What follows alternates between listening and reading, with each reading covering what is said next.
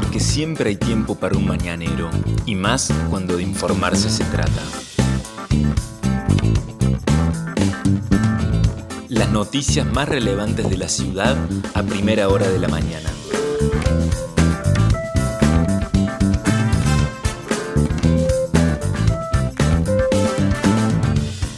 Hola, buenos días Río Cuarto. Soy la periodista Vanessa Lerner y este es El Mañanero, un podcast de otro punto digital en el que de lunes a viernes, desde las 8 de la mañana, te contamos cuáles son las principales noticias del día para que lo comiences bien informado. La mañana arranca con un cielo despejado, con una temperatura de 18 grados 4 décimas, con humedad alta, 82%, los vientos soplan del norte a 14 kilómetros en la hora, la visibilidad es normal, 15 kilómetros.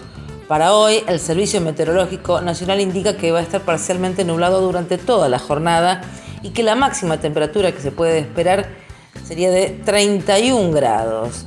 Para mañana jueves se espera que esté mayormente nublado por la mañana y por la tarde habría tormentas aisladas con una mínima de 20 y una máxima de 28.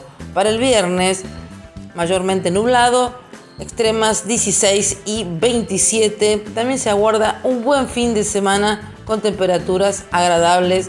Este es el tiempo que estamos teniendo por estos días. El sol salió a las 7 de la mañana con 13 minutos y se pondrá a las 19 horas 41 minutos. Estas son las principales noticias del día. La municipalidad subsidiará a la SAT con 2 millones de pesos mensuales. Por primera vez en la historia de la ciudad, la municipalidad va a aportar el 50% del subsidio que recibe la empresa SAD, la que brinda el servicio público de transporte urbano. La medida fue anunciada por Marcelo Bresán, secretario de Servicios Públicos, y María Martínez, su secretaria de Transporte, y lo dieron como un hecho positivo. Sin embargo, en un primer análisis se puede observar que a través de esta decisión política del Ejecutivo se va a municipalizar un subsidio que antes aportaba la nación, luego la provincia y ahora la mitad de ese subsidio recaerá en los bolsillos de todos los contribuyentes riocuartenses. Pero además, ya está en tratamiento en comisión en el Consejo Deliberante el pedido de aumento del boleto urbano por parte de la empresa que tiene este monopolio del servicio. Bresan aseguró que el incremento no será el solicitado por la SAT, va a haber aumento. La SAT pedía un 50 pesos por boleto, pero dijo Bresan que no va a ser de 50 pesos, aunque tampoco aportó cuánto está dispuesto el gobierno a aumentar el boleto.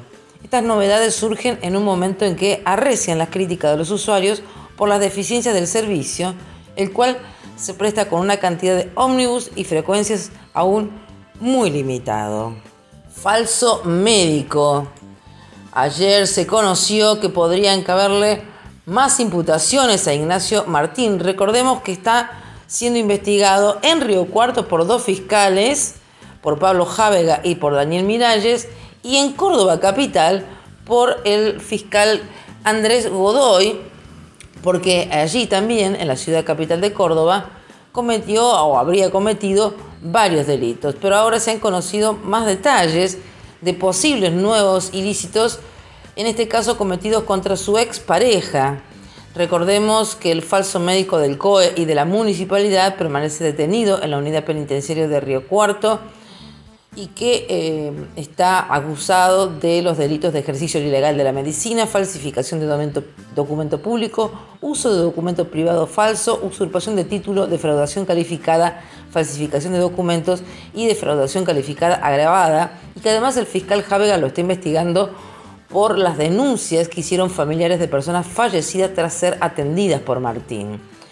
También habría engañado a su exnovia, quien es una paramédica recibida, le habría sacado el título analítico de notas de su carrera, los cuales habría copiado y usado después para falsificar uno propio, según se pudo conocer en la jornada de ayer.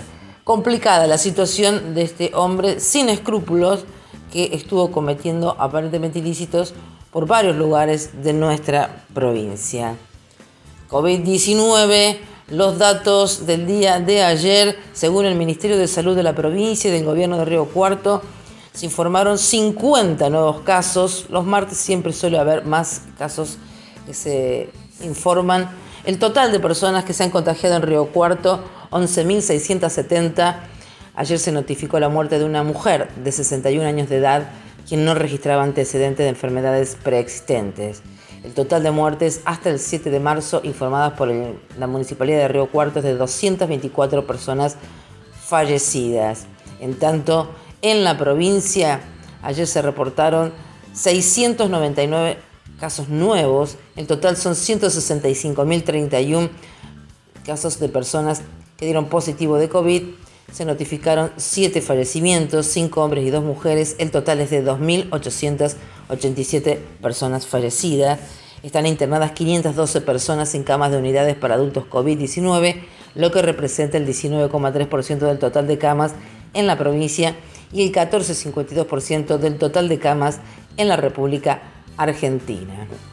Ayer se vacunaron a más de 400 docentes en la ciudad de Río Cuarto y hoy continuará la vacunación para personas mayores de 70 años. Pero atención, porque ayer en todo el territorio provincial las personas mayores de 70 años comenzaron a recibir un mensaje de texto con fecha, la mayoría decía desde el 10 de diciembre, es decir, desde el día de hoy, para que concurrieran a vacunarse a determinado lugar.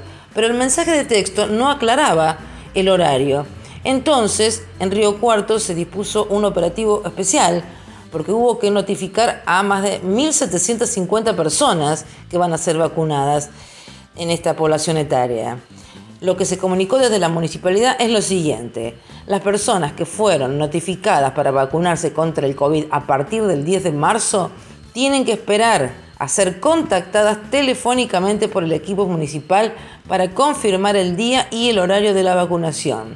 El operativo se desarrollará durante el día de hoy, mañana jueves y viernes en el Polideportivo Municipal se solicitó no asistir al lugar hasta recibir la confirmación telefónica del municipio. En el lugar solo van a ser vacunados quienes fueron notificados y que acrediten su identidad mediante el DNI.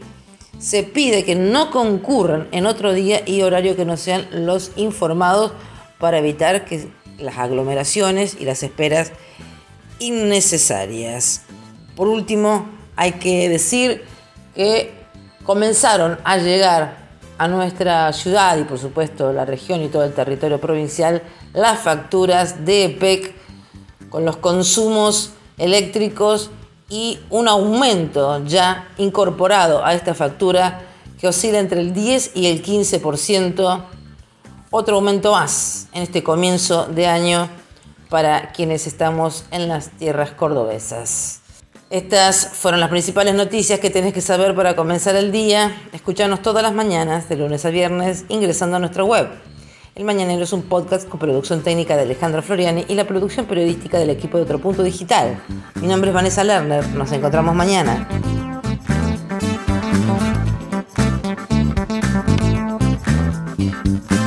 Esto fue El Mañanero, un podcast de Otro Punto con la producción periodística de Vanessa Lerner.